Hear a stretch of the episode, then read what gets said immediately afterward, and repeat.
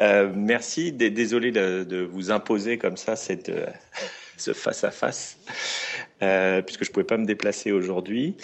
merci Gennaro. Alors, le rayonnement, il est, il est relatif euh, ce que je voulais évoquer en une, dizaine de minutes, c'est peut-être un certain nombre d'expériences euh, différentes à des occasions et des temps et avec des partenaires différentes euh, pour peut-être exprimer un petit peu la diversité de, ce qu'on peut appeler ou ce que recouvre le terme de recherche. Alors, tout d'abord, moi, je, je, pense que sur la question de la recherche, en tout cas dans les bilans que l'on publie pour, pour le musée, il est important de s'adosser à, aux, critères qui sont ceux des organismes de recherche. Et ça, puisque c'est un débat qui a eu, qui a parfois encore, euh, en tout cas dans les muséums, qui, pour ceux qui ne le savent pas, était un moment sous la tutelle. On est encore sous une tutelle partielle du ministère de l'Éducation, euh, de l'enseignement supérieur et de la recherche. Euh, mais quand ils étaient sous, la tutelle, il y avait un peu cette confusion, c'est-à-dire que les musées faisaient de la recherche. Alors je crois qu'on peut participer dans des organismes, mais pour être assez clair, nos métiers, s'ils ont une part de recherche, sont des métiers, euh, ce qui en fait leur intérêt, je pense, à, forte diversité, euh, avec ce mélange de, diffusion, de, recherche, et voire d'accompagnement de, enfin, d'accompagnement de. Donc, moi, je pense qu'on doit s'adosser et donc déjà finalement connaître et, voir comment on peut mettre en lien euh, l'activité du musée avec euh, des programmes, avec des organismes de recherche, et ceci euh, à différentes occasions. Alors, au Havre, on est 20, un peu plus d'une vingtaine de personnes.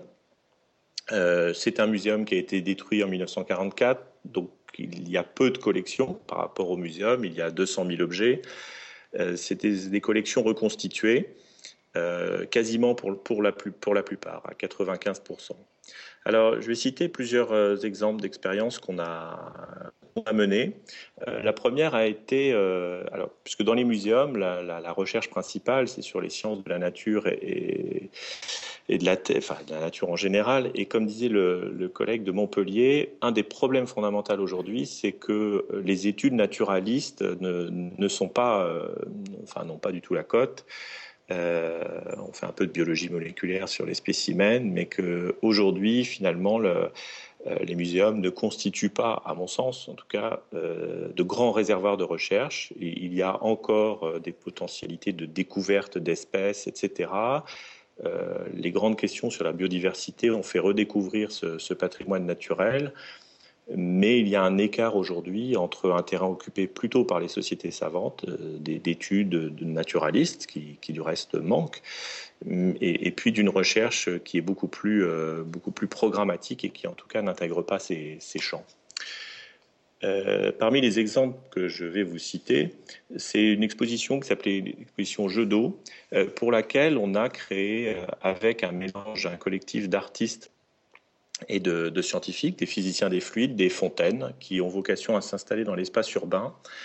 Et là, la surprise a été de, trouver une fontaine qui s'appelle Microgoutte et qui avait à l'intérieur euh, deux brevets, enfin, qu'elle est développée au laboratoire qui s'appelle le LADIX, laboratoire d'hydrodynamique de l'école polytechnique, Palaiso, et, donc, c'était un, c'est un objet de recherche construit en laboratoire euh, avec ce mélange d'artistes et de scientifiques. C'est un objet en évolution puisqu'il est retourné au laboratoire après l'exposition euh, qui s'est terminée euh, en début de cette année.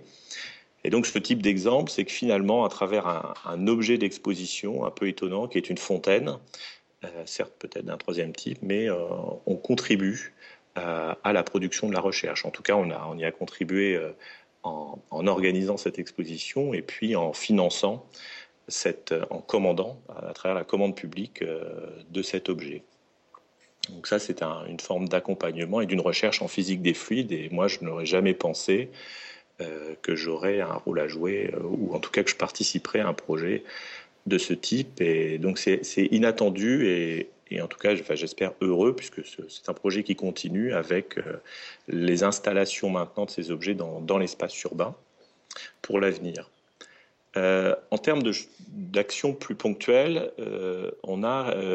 réussi à cofinancer une thèse, une thèse sur la,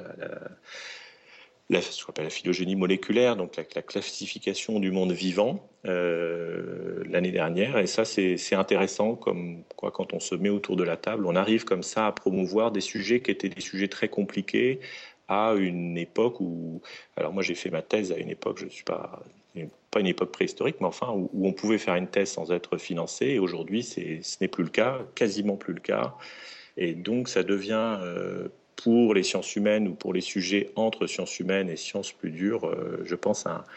un énorme problème. Et là, j'étais très heureux qu'on arrive, euh, en, réunissant plusieurs partenaires,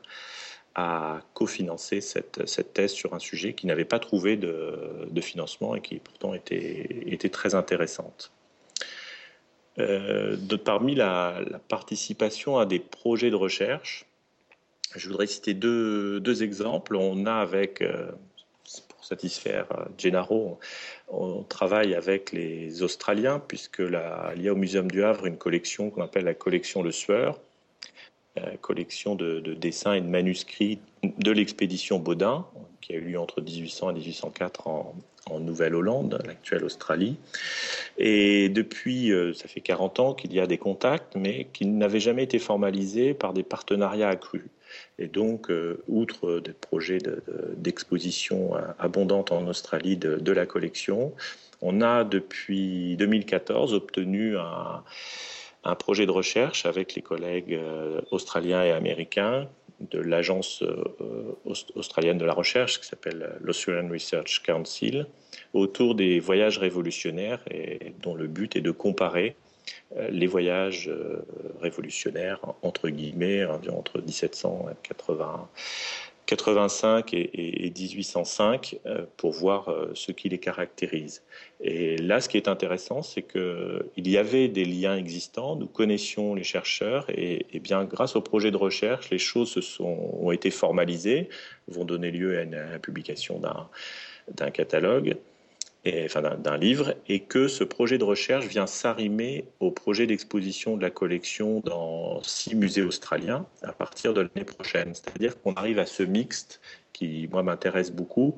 euh, d'un projet de recherche qui va nourrir complètement, euh, et j'espère, euh, j'espère abondamment, mais qui va en tout cas nourrir un projet d'exposition qui au départ était un projet d'exposition n'intégrant pas cette dimension comparative entre différents voyages euh, vers le Pacifique notamment. Euh, l'autre déclinaison, c'est que dans le cadre de ce projet de recherche, les données, la, traduction des manuscrits, les transcriptions, euh, les, des introductions et des notes sont produites par les chercheurs participant à ce projet euh, dans le cadre de ce que nous on appelle la numérithèque, c'est-à-dire que outre la mise en ligne brute des manuscrits, tout l'enjeu est bien de les, de les saisir et, et d'en donner un petit peu des indications introductives. Et donc là, c'est ce qui est aussi intéressant, c'est-à-dire que la matière brute euh, des chercheurs est utilisée à des fins de diffusion, permettant ainsi aux, visiteurs du site euh, de mieux comprendre, à mon avis, euh, le sens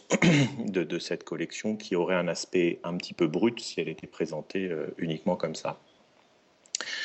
Euh, enfin, on s'intéresse, euh, enfin moi je m'intéresse particulièrement aux questions euh, numériques et là on démarre tout juste un projet de recherche avec une école d'ingénieurs, l'Institut catholique de Paris, sur la question des, inventaires et la capacité à mieux diffuser les, inventaires.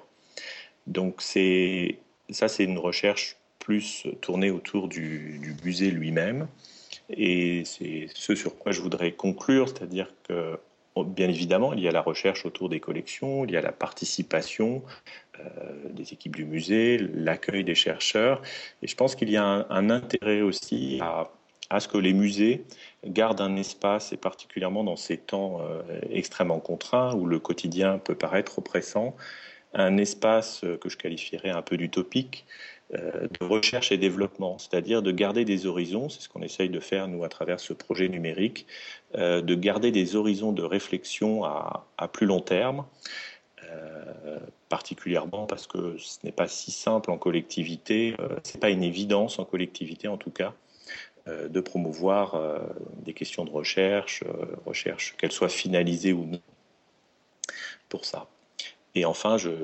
dirais aussi, c'est la première, parce que ça a été, j'ai oublié de le dire, ça fait dix ans que je suis en poste euh, au Havre et il est évident que pour euh, convaincre à la fois la direction générale de, la collectivité et les élus, euh, il a fallu avancer sur l'ensemble des sujets que traite le musée pour pouvoir convaincre que la recherche était un élément extrêmement fort et, indispensable, structurant, j'ai envie de dire, extrêmement positif. Voilà.